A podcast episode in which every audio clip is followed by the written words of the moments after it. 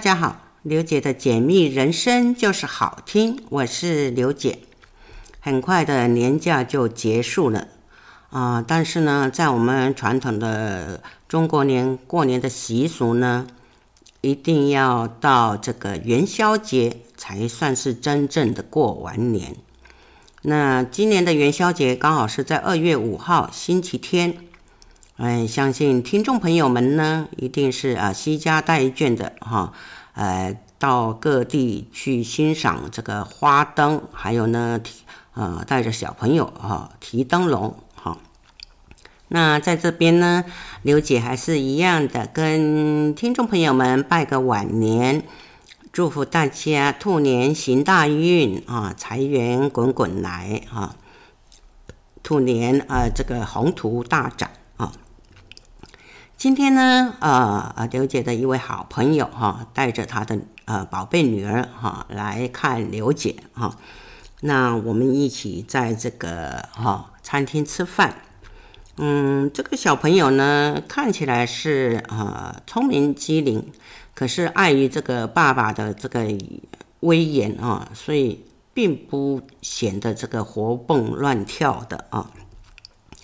那爸爸呃要他这跟跟我这个拜个年呐、道声好啊，哦，他是都有在做哈。可是呢，啊也是小小声的哈，而且就是爸爸爸的下达命令，他才有所表示哈。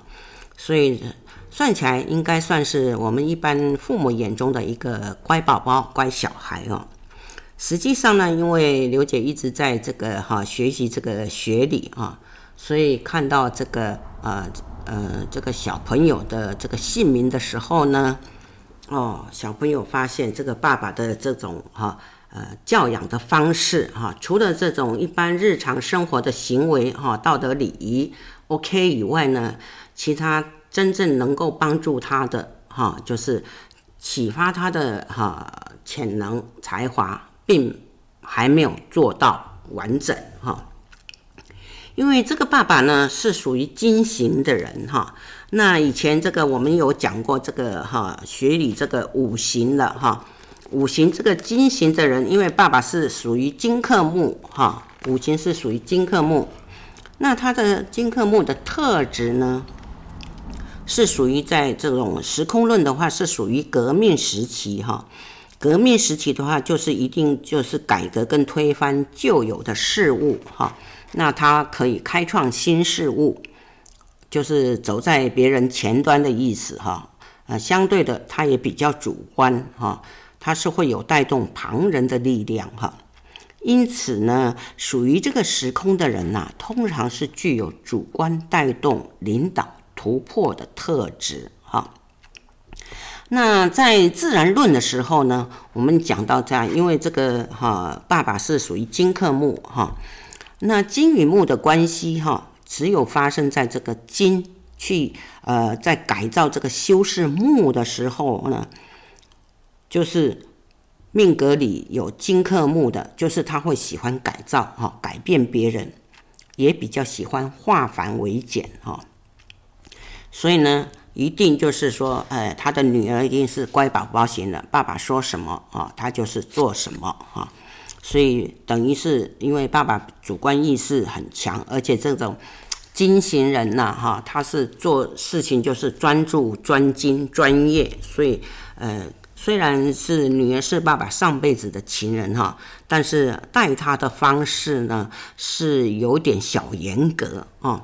因为金型人就是比较刻板一点哈。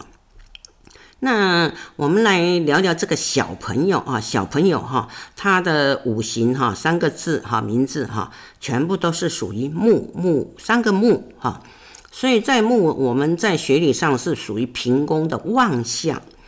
然后这个小朋友呢，他的命格哈，总哈，实际上是一个呃攀附星的星座哈。所以他必须要找到偶像来崇拜哈，而且要攀附呃，以后呢长大呢就是要攀附攀附成功人士哈。那从姓名里面看到他这个这个潜能才华呢，哦，他比他爸爸还优优势啊，优良哈。这个爸爸可能有请这个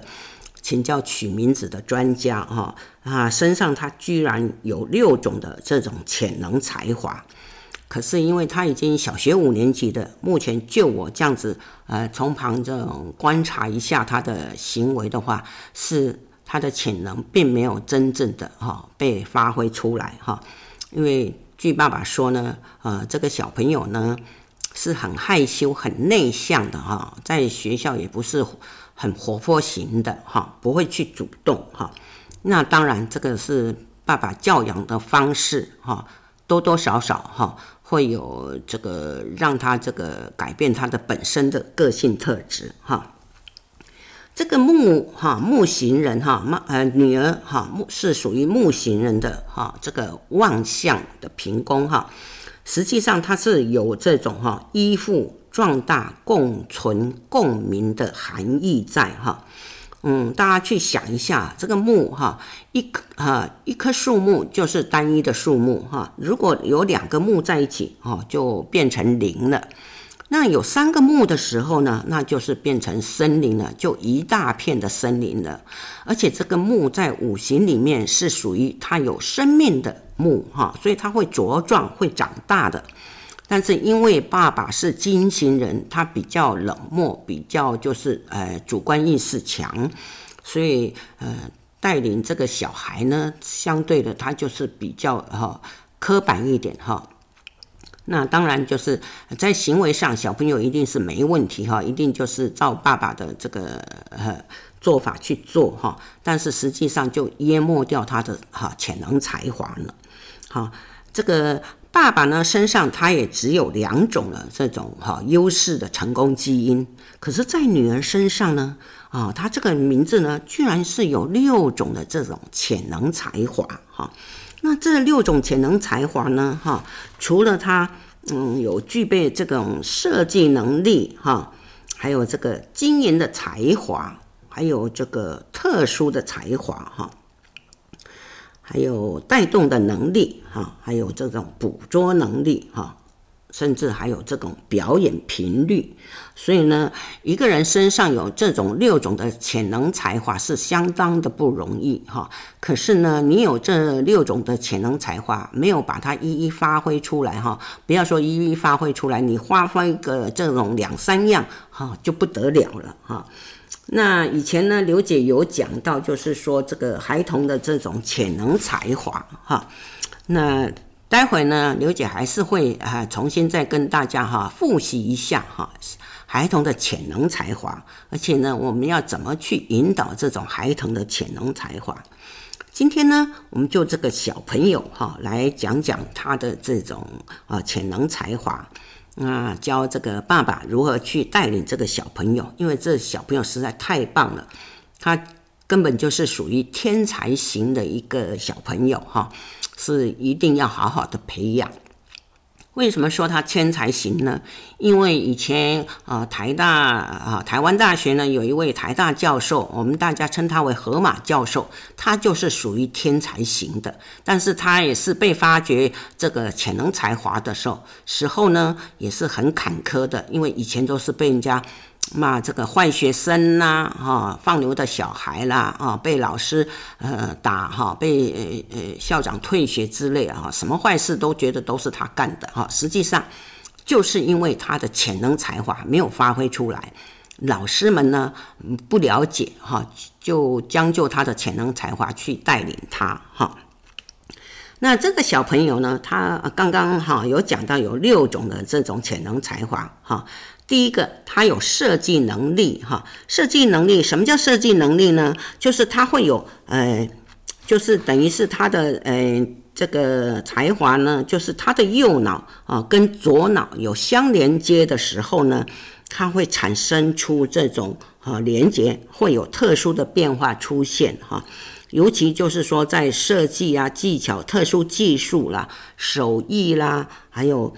艺术厨艺方面呢，他是相当有的有天分的啊，所以这个小朋友呢，他这个设计能力呢，也有被带出来一些呢，因为他在学校里面呢，嗯，是学写这个大字，所以也是有哦派这个有呃学校里面有得奖，也有派出去哈、哦、表呃竞赛之类的哈。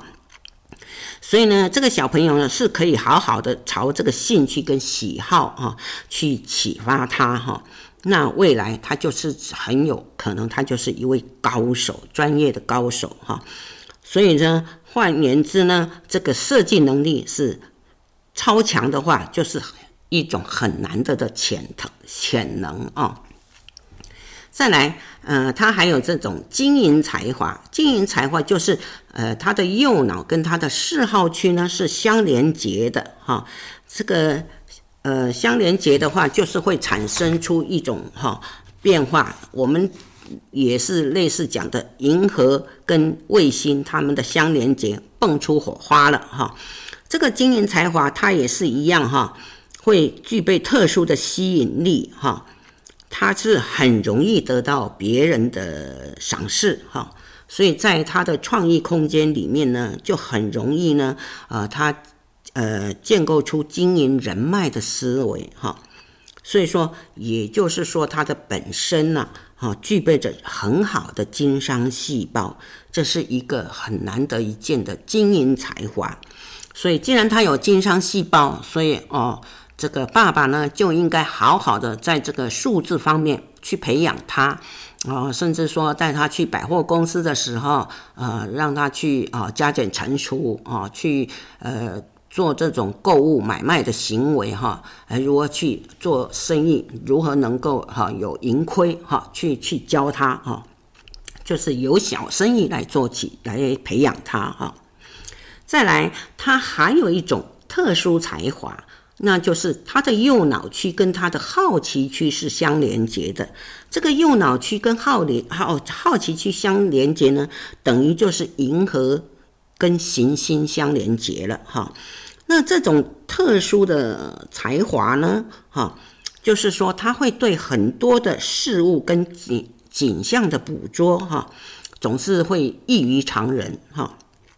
而且他是可以很快速的把他周围的景象哈融入到他的思维空间里面哈，而且会呃组合成他自己所喜欢的图像哈，哦，甚至于变成知识哈啊，变成创意哈，还有他的很棒的一个构想哈，这是很多人无法想象的一种特质哈，所以只要让他这个自然的运转。哈，就会激发出他的这种哈，呃，潜能哈。再来，呃，就是还有他这个带动能力哈，带动能力呢，就是左脑区跟四号区的相连接哈。左脑区跟四号区的相相连接呢，呃，它就会产生这种奇妙的变化哈。就是等于是在各种这种表演的功能啊、运动的功能啊，啊，还有带动能力的表现哈，它也是一样，都是非常的特殊哈。学习能力也很强，甚至呢，他会把他所知道的技巧跟知识哈传授给别人，所以呢，这个呢可以让他就是当个呃小呃团体里面的一个小 leader。或者当班长哈，他因为他是可以把他所知道的技巧跟知识去哈传承给别人哈，就是不吝啬了，他会去教别人哈。再来就是有这个捕捉能力哈，这个捕捉能力就是在他的左脑区跟好奇区去相连接哈，这个左脑区跟好奇区相连接呢。其实就等于太阳系加行星的哈作用哈，这个捕捉能力它会产生很特殊的变化哈，尤其它就是对周边所看的的新事物啊，或者是特殊的活动跟目标，它是很容易快速的捕捉到他的大脑里哈，经过他大脑的转换哈，就可以变成自己的专长、特色跟技术。所以呢，他这一块哈捕捉能力是超强的，所以呢，他其实还有另外一个专有名词哈，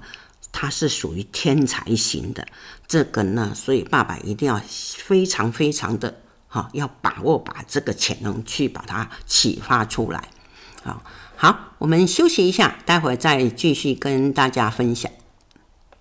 好，我们回到节目中来啊。刚刚讲到这位小朋友，他呃那个特殊的这个潜能才华呢，啊叫做捕捉能力，也就是说他的左脑跟好奇区是相连接的。啊，这个地方的潜能才华，实际上他就是真的是属于天才型的一个小朋友了哈。所以刚有讲到哈，这个捕捉能力呢，它就是呃，在这个对这种周边所看到的新事物、新事物或者这种特殊的活动跟目标，它是很容易快速的捕捉到他的大脑里啊，它就是会放进他的大脑里，然后去运转，经过转换的时候呢，它就可以变成自己的专长。还有自己的特色跟技术，啊，等于就是说他的捕捉能力是超强的，所以呢，我们在学理上有一种专有名词，哈，这种孩童呢，我们是称他为天才型的。当发现到啊小朋友这有这种天才型的潜能才华的时候呢，那请啊这个听众朋友们当父母的啊，一定要好好的去教导他，好好的。培养他这个潜能才华，好，再来第六个哈，这个小朋友第六个这个潜能才华呢，叫做表演频率。这个表演频率呢，就是在他的嗜好区跟这个好奇区去做相连接的哈。这嗜好区跟呃这个嗯好奇区相连接呢，那会产生什么样的变化呢？就是说他在这种呃，各个表演方面，他是很容易吸引到别人的焦点，好，不管是运动啦、舞蹈啦、技术啦、艺术啦这种动态的东西哈，都是哈会产生各呃各种特殊的专长哈，所以说等于这个小朋友他的表表演频率呢是也是很超强的哈，所以他很适合把他所学的各种专长在这种。嗯，公共场合上啊呈现出来哈，所以这也是一个很特殊的潜能才华哈。哎，很可惜的啊，爸爸有说这个小孩呢是很内向的，很避暑的啊。希望爸爸呢啊能够把这个小朋友把他呃就是重新啊再调整一下哈。培养他的兴趣，培养他的专长，让他多多跟人接触啊，甚至他的偶像哈，帮他找出偶像哈，不管是唱歌跳舞的啦，或者是这种呃学术方面的都可以哦，因为这些他都可以可以转变成他的东西啊。所以这个小朋友呢，他身上具有六种的潜能才华啊，实际上呢，真正的。还有很多哈尚未开发啊，希望这个呃小朋友的爸爸呢啊能够听进我的建言，好好啊再帮他你女儿哈调整哈。因为说实在话啊，这个小孩子哈他潜能真的是无限大哈，可是我们就是往往就会受到这个。呃，这个家庭原生家庭的关系哈，你就像爸爸哈，这个爸爸是属于金克木型的人哈，所以这种型哈，尤其是金型人，他的特质就是比较冷漠哈，所以可能跟女儿呢就没有办法真正的沟通，只是会教导她这种生活的呃一些呃生活常识哈，那她的呃潜能才华可能知道，但是哈没有办法。啊，去好好的去启发哈，所以呢，当父母知道自己哈小孩子的潜能才华，真的就是要哈好好去栽培他哈，因为这个往往潜能就是我们会受到家庭的影响哈，家庭关系的影响，会受到这种学习过程的影响，还有这种外在环境的影响啊，所以变成他所有的潜能才华都被埋没了哦，就是等于是。一般的普通人、普通的学呃这个哈学生而已哈，因为这个我们呃在台湾呢，小学生呢啊当学生的啦，都是呃父母都是以分数导向哈，呃只要你考高分，其他什么都可以哈，就行为上有时候也就不太管束他哈。实际上呢，我们应该教导小朋友的，就是要把他自己真正的兴趣、专长、才华。特殊才能表现出来啊，才是真正的哈呃教养小孩了哈。所以呢，我们必须哈要去了解孩子的真正才华哈，我们就要因材施教哈。那希望呢，呃，听众朋友们呢，可以哈这个哎。学习一下哈，这个刘姐讲的这个案例哈，哎，找找看哈，因为前面有教大家哈如何去计算自己的姓名笔画了哈，那可以尝试去去呃去练习哈，如何找出自己呃孩童的这种潜能哈。实际上这种孩童潜能才华，我们把这个小呃这个基本架构啊，实际上它就是有五个区块哈，右脑区呢。等于就是属于银河系哈，兴趣区呢是属于恒星太阳哈，呃左脑区呢就是属于太阳系哈，嗜好区就是卫星哈，好奇区呢就属于行星哈，所以呢这个计算方法呢啊刘姐在这边再讲一下哈，这个数字的这种计算方式啊，就是等于你的父母宫跟吉尔宫的数字哈。呃，以大数减小数得到的数字，在相并后啊，如果是有哦超过五以上呢，我们再用九去减到四以下。啊，譬如说，呃，嗯，数字十三哈啊，再减去数字五哈，这是举个例子哈。那得出来答案是八。那八的话，因为已经超过五了，所以我们再用九去减八，所以得出的数字就是一哈。那兴趣区的数字跟疾厄宫的数字哈也是一样哈，就是大数减小数哈。大家哈先把这个呃这个笔画哈哎弄正确哈，然后再去把它加加减减的哈，你就了解到说哎小朋友的这个嗯这个潜能才华的数字哈。那这个哈。刚刚有讲到哈，第一区这个右脑区哈，右脑区我们是属于银河系列的哈，右脑哈，大家应该都知道是属于创意幻象的哈，是属于天马行空的想象的空间哈，因为这个哈，如果是说它有呃跟其他区块去连接的时候呢，它会产生多重的变化，而且呢，它会把这个倍数放大哈。那这个嗯，第二个。太阳系哈，第二个兴趣区是属于太阳系哈。太阳系呢，它的感应呢，在语言方面是比较有感应的哈。这个他的天分呢是用想的哈，而且就是他在这个呃归属功能就是属于口跟手的技巧功能哈。那是可以把其他连接区块的功能哈，用语言频率去。表达出来哈，所以呢哈，他的兴趣区呢，他是可以用手艺做出来哈，由由内往外哈。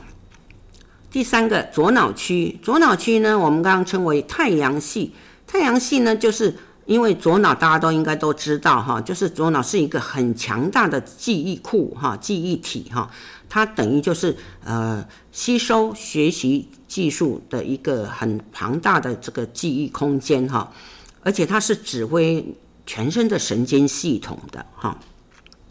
所以它也可以独立发挥运作功能哈。那它也可以把连接的区块去活化哈，运转出来哈。那第四个哈，第四区呃恒星啊，就是呃这个四号区，四号区就是。呃，外在环境哈，用找的啊，去外在环境去寻找哈，它的感应就是人脉的感应哈，因为就是去外在环境寻找的话，你的耳朵要很相当的大的呃敏感度哈，因为就是说，还有这个脚的动感功能哈，因为它是属于人脉感应的，而人脉的话就是你说哦，别人就会听哈。所以呢，这是非常的重要的哈一环哈。那因为它是可以在其他区块去连接释放出来的时候呢，它就可以吸引到外界的频率哈，可以把这种连接的区块用动作去表现出来哈。再来第五区哈，好奇区啊，好奇区。其实实际上，如果我们在呃学理上，大家会比较清楚。我们讲的命宫啊，就是你三个名字哈，正常来讲，三个名字的哈总笔画哈。好奇区呢，这等于就是你的目标，它的感应就是你未来目标的感应哈。那好奇区也是就是用眼去观察哈，用眼视野哈，这是属于视野的部分。所以呢，可以把这种外。哎，这个外界所看到的景象呢，直接吸收，而且它可以连接各个区块来产生频率跟运转，哈，这样子的话，大家应该是会有比较呃了解一下，哈，再重新想一下哈，如何去呃这种教养小孩哈。那刚刚讲到就是好奇区。好奇区的话，哈，这它是掌管这个孩子的视野，哈，也就是目标，也就是未来，哈。那对外界的事物后，它是会产生强烈的好奇感的一种特殊的功能。所以呢，它会从外界去捕捉任何的讯息，哈，再输送到各区啊其他区块去结合，然后产生不同的呃感应，所以呢，当这个好奇区呢跟其他市区连接的时候呢，它就会把这种该区的特殊功能去往外放射，哈，让外界产生共鸣跟感应，哈。这个代表人物呢，啊，就是有这个呃。林书豪哈，他的好奇区哈，你可以看到他的呃好奇区呢，呃，他的数字是一哈，等于是因为他的笔画总笔画是三十二画哈，所以这个一的数字呢，代表他的视野、目标、方向跟未来哈。那这个数字一呢，我们另外的解释哈，啊，就是叫做接轨型哈。接轨型呢，它是属于静态的引力哈。静态引力那要怎么去启发呢？我们就是找偶像，让他当学习的目标哈。这种接轨型的特质呢，就是来自于这种周边环境或你当下所看到各种景象跟事物，可以引起他哈一段时间的想象跟追求哈。换言之呢。就是说，当他产生好奇的那一刻开始，他就不会停顿下来的哈。所以呢，他很容易把所看到各种景象跟事物事物呢，他会诶输入到他的右脑或左脑去，会呃转换成啊右脑的话就是变成创意，左脑的话就是记忆哈。所以这个哈是接轨型一的一个特殊的的意义哈。那如果是说，这个好奇区去数字是二的时候呢，是属于动态型的哈。动态型的话，诶，这种呢，就是一般来讲，在他可能在学业的这个成绩哈分数上面可能比较不行哈。但是呢，啊，虽然啊学习成绩不是很好，可是呢，他的事业成就是可以很高的哈，因为他是属于动态的嘛，哈，也是一样，他会。就是在周边的景，诶，环境跟哈当下的诶这个景象跟事物哈，它也是一样，它会输入它的哈那个右脑哈或者是左脑哈，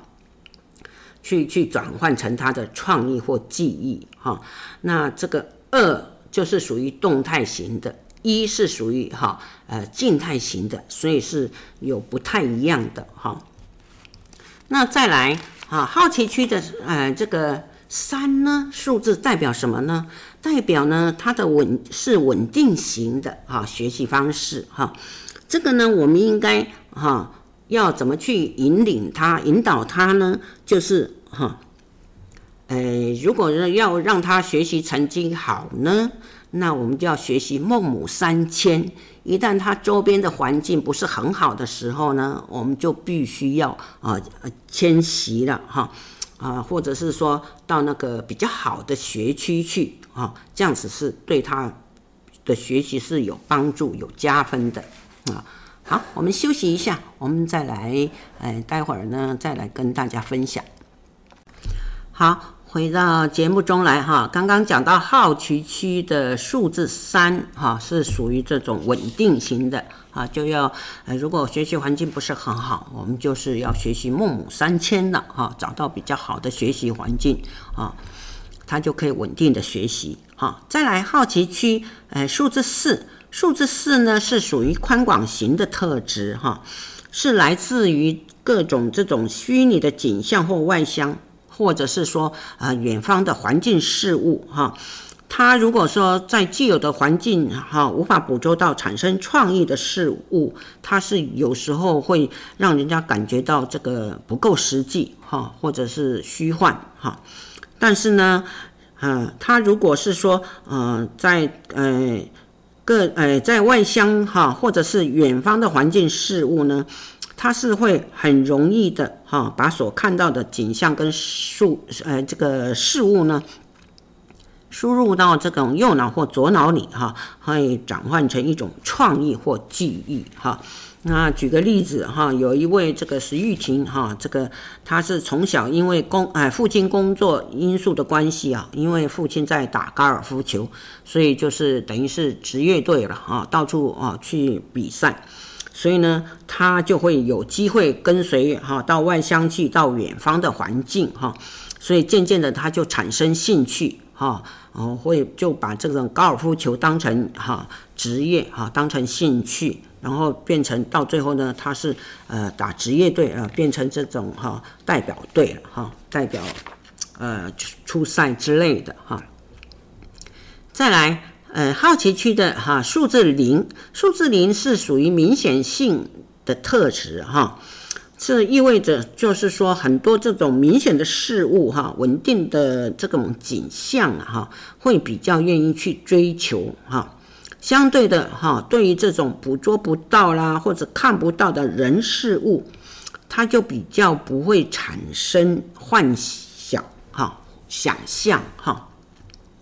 嗯，等于说他是比较保守的，那必须一定要看到实体，他才会去追求跟学习，然后再把它呃转换到左脑或右脑里哈，就是有呃变呃变成一种记忆或创意。好，好奇区哈说完了哈，再来我们就讲第一个区哈，呃刚刚讲到这个属于银河系哈，银河系哈右脑区哈。这个右脑区是在所有区域里面哈，是最神秘的一个区块哈。那它是主宰这种幻想啊、想象啊、呃、创意啊、捕捉空间的各种功能，所以它是属于一个主导性的关键位置哈。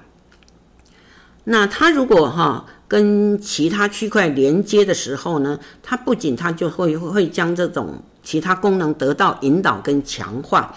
甚至于连接的另一区块，它会产生呃数倍的功能哈，所以呢，这个是每一位小朋友哈，在他发挥想象力是最重要的一个区块哈。那它就是会有五种特质，也就是它的数字啊一样哈啊，譬如说数字一哈，数字一呢，右脑数字一呢，它是属于这种渐进式的特质哈。代表他的右脑哈，这个思考逻辑啦、创意啦、捕捉的空间呢，是属于逐步成长型的，所以呢，他必须要花一段时间，慢慢的去思考，哈，有时候呢，会让人家感觉到他是反应很慢，哈。后会觉得哈，直白一点就会觉得说他很笨哈。实际上他只是把他所看到的这个图像啦哈，或者是他的想象空间是慢慢的思考，慢慢的消化哈。呃，就是只要经过他思考过的事物、知识跟图像呢，基本上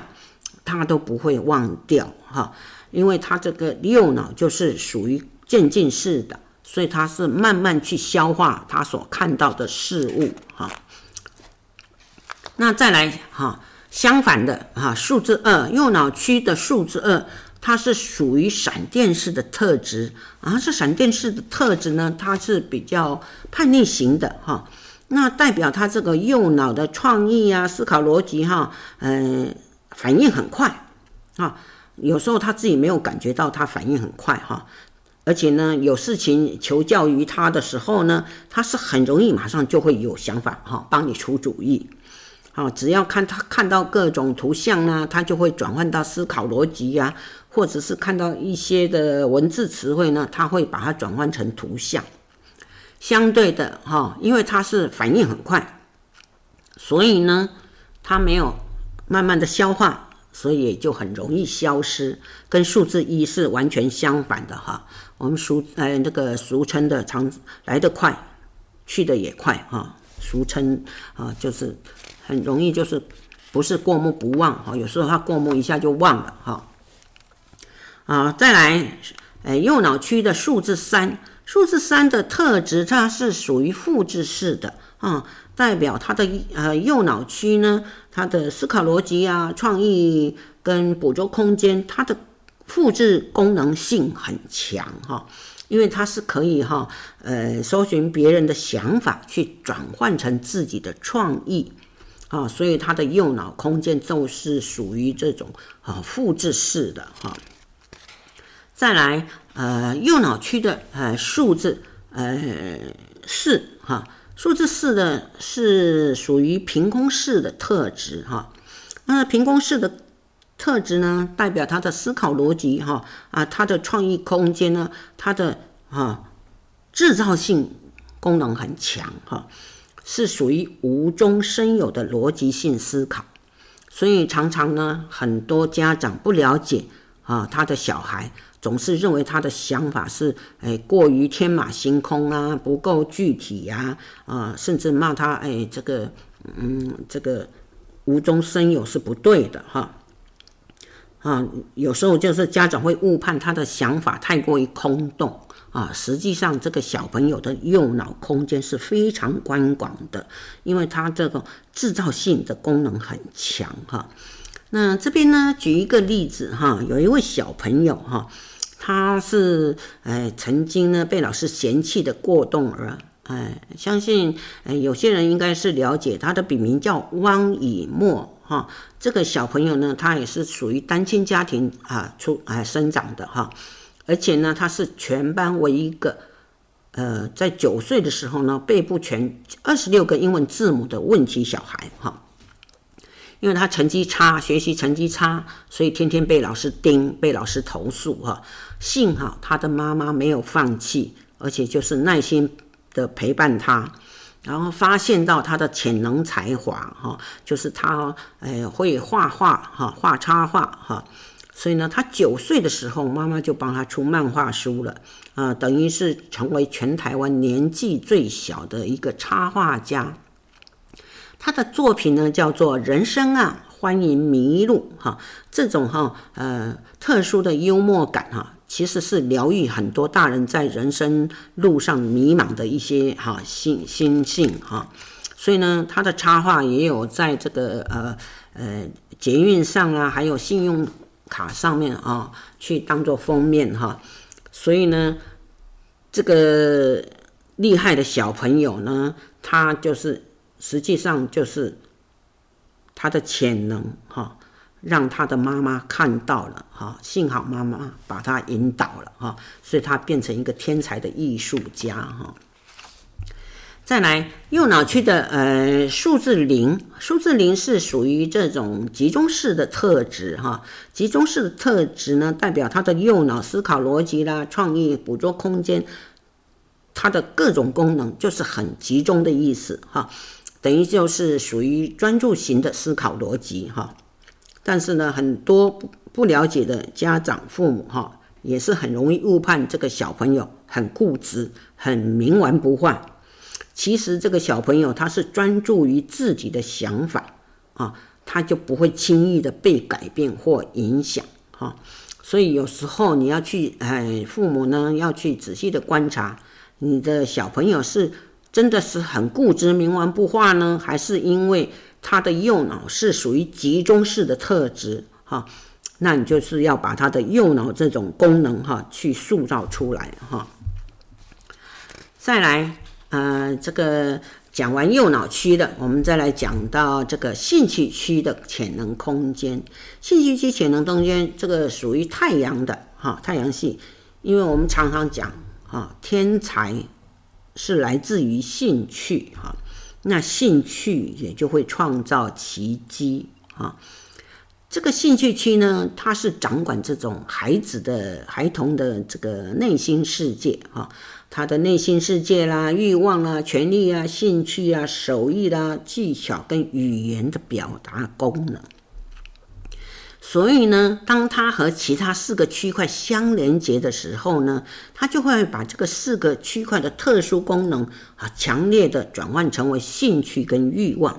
而且他会透过这种语言表达的频率去释放出来啊，让外界呃感应到，而而且可以接受哈。所以这一区块呢，我们又称它为语言区哈。呃，当这个父母如果有这种哈。呃，小朋友的时候呢，呃，可以去引导他哈，因为他这个内心世界欲望哈，一定要把他引导他哈。呃，这个代表人物有一位戴之颖，相信大家就是耳熟能详的哈。那他的呃兴趣区的数字一哈，一是属于呃连结式的这种特质，代表就是这些兴趣啊、欲望、专长、手艺跟呃。语言表达的功能是很容易跟其他区块去连接，但是呢，这种特质是倾向于这个慢慢的啊，逐步渐进式的进入到这个稳定成熟期哈。也就是说，当他对任何事物接受以后呢，他就会产生兴趣，而且会渐渐的植入他的内心世界，而激发出他的欲望。他会啊转变成为自己的专长跟特色，甚至呢，他就会透过这种语言的频率去呈现出来哈。在这边呢，有一个案例哈，呃，在中国哈，就是大陆那边哈，有一个最贵的海报设计师哈，他就是呃叫做红黄海哈，他就是从小热爱绘画。啊，那这因缘巧合，他接触到这种电影海报设计，哈，所以他就是从坚持中慢慢的摸索，所以他现在是中国最贵的海报设计师，哈。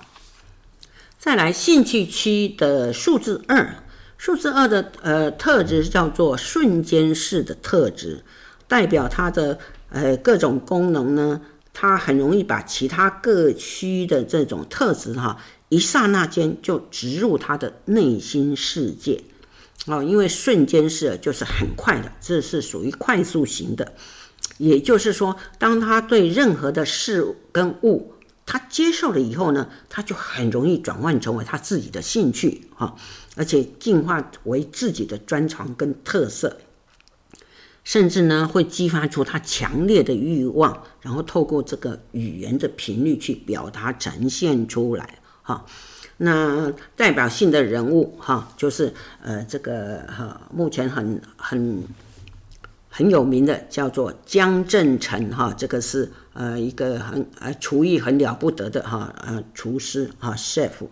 其实他二十岁的时候就是全台最年轻的法国餐厅的主厨了哈。其实那时候呢，他一句法文都不会的，后来呢，他就是哦到法国去呃学习哈两年。他只做一件事，哈，就是削马铃薯。那二十五岁的时候，他就成为诶该餐厅的这种行政主厨，哈。可是呢，他又是呃重新到巴黎去，哈，重新开始，哈。三十岁的时候呢，他做到主厨的时候，他又是跌破眼镜，哈，让人跌破眼镜，哦，就到非洲了。后来他就在新加坡创立这个独自餐厅了，